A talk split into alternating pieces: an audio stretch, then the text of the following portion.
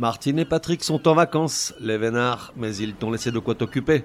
Quand on était tout petit, on appelait ça des devoirs de vacances. Tu adorais ça. Cet été, on fait des fautes mais on soigne, rediffuse des comprimés que t'aurais pas bien compris. Pour réviser avachi sur tes serviettes pchit citron. Pour que ça rentre. Allez, bonnes vacances à toi aussi, rentrée des classes dans quelques semaines. Comprimé numéro 48.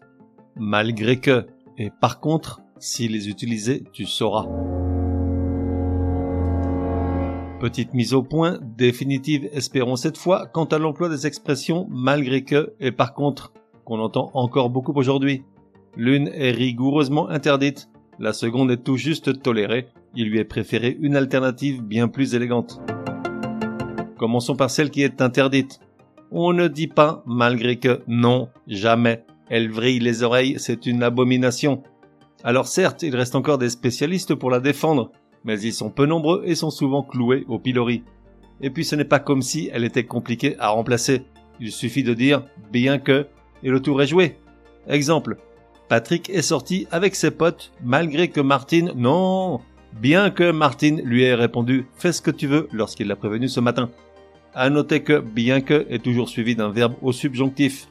Autre solution, utiliser l'expression malgré le fait que suivi d'un subjonctif mais cette construction s'avère un peu lourde. Néanmoins, la langue française ne serait pas ce qu'elle est s'il n'y avait pas une exception. Il est possible d'utiliser malgré que sans être instantanément couvert de colibet dans la seule expression malgré que j'en ai AIE ou malgré qu'il en ait AIT qui signifie en vieux français, en très vieux français, malgré mais ou ses réserves. Ça vient de l'ancien sens de malgré qui voulait dire mauvais gré, et elle n'est plus guère utilisée aujourd'hui, même dans un style littéraire en poulet. Venons-en maintenant à par contre. On m'a demandé à plusieurs reprises pour quelles raisons j'utilisais toujours l'expression en revanche en lieu et place de par contre, et si cette dernière est interdite d'emploi?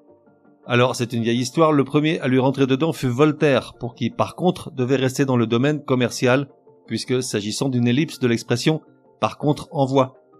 L'Académie française, bien qu'hésitante dans son jugement, préconise l'usage de en revanche, et les plus illustres des dictionnaires, comme le Littré et le Grévis, lui emboîtent le pas et sans hésitation. Voilà pourquoi ici tu n'entendras jamais par contre, mais en revanche. Résumé du comprimé numéro 48. Pour que ça rentre, peut-on employer les expressions malgré que et par contre La première est à bannir définitivement d'autant qu'il est facile de la remplacer par bien que, suivi d'un subjonctif.